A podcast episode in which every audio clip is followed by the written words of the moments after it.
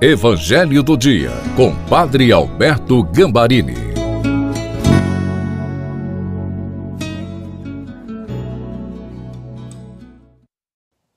Olá, queridos filhos e filhas espirituais. Deus abençoe vocês e a doce Virgem Maria, Nossa Senhora dos Prazeres, estenda o seu manto azul como sinal da sua intercessão materna.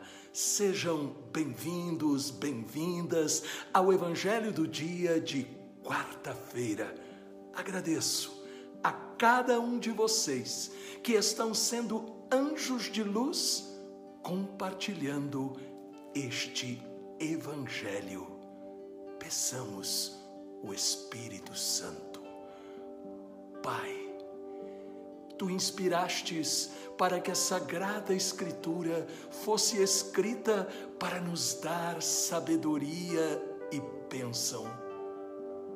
Dai-me o auxílio do Espírito Santo para entender e praticar as verdades que desejas que eu aprenda e pratique.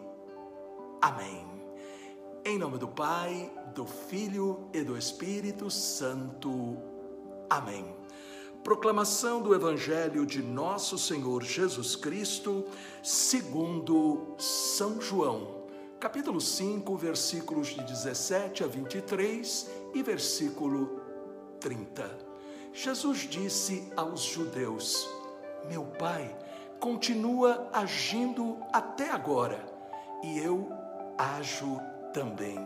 Por essa razão, os judeus, com maior ardor, procuravam tirar-lhe a vida, porque não somente violava o repouso do sábado, mas afirmava ainda que Deus era seu Pai e se fazia igual a Deus.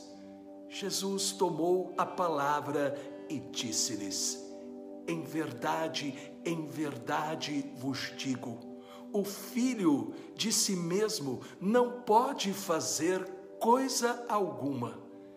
Ele só faz o que vê fazer o Pai, e tudo o que o Pai faz, o faz também semelhantemente o filho. Pois o Pai ama o filho e mostra-lhe tudo o que faz e maiores obras do que esta lhe mostrará, para que fiqueis admirados. Com efeito, como o Pai ressuscita os mortos e lhes dá vida, assim também o Filho dá vida a quem Ele quer. Assim também o Pai não julga ninguém, mas entregou todo o julgamento ao Filho.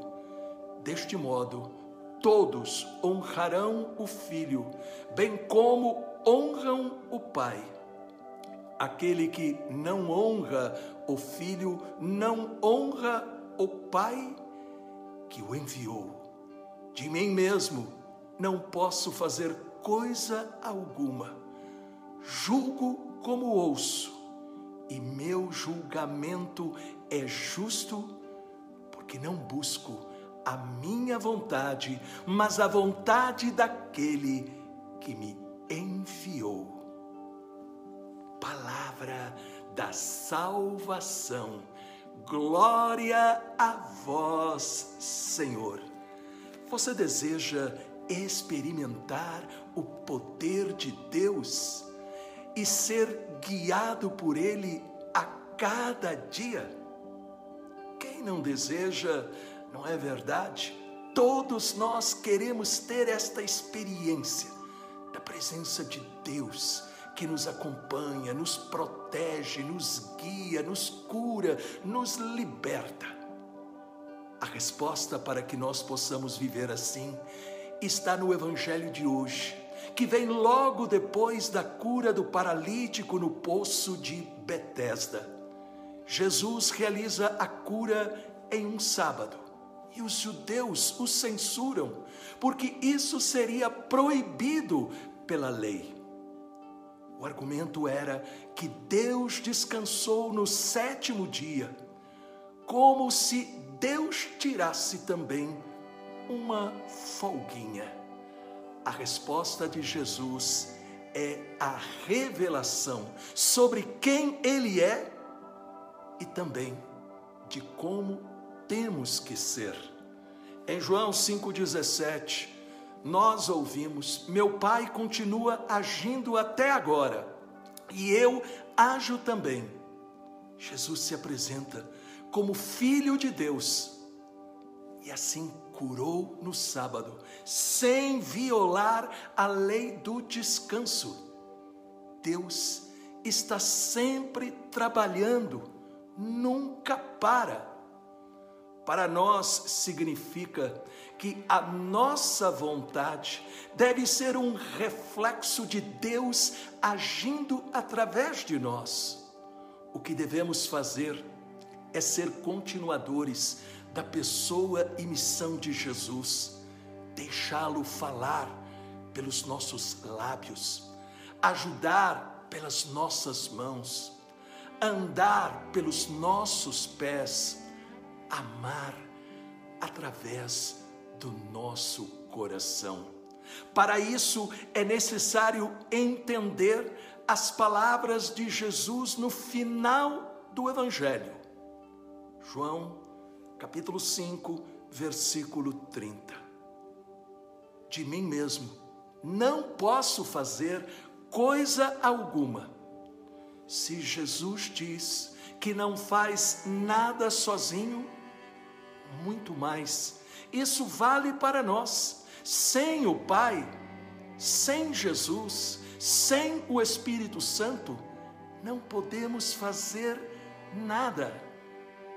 A chave é descobrir todos os dias a oração como nosso alimento diário. Pense um pouco. De que forma Jesus está pedindo que você ande ao lado dele para seguir a vontade de Deus? Oremos. Senhor Jesus, ajuda-me a seguir-te mais de perto Quero fazer a vontade do Pai como tu fizestes. Guia-me com o Espírito Santo e o poder de Deus se manifestará em minha vida. Amém.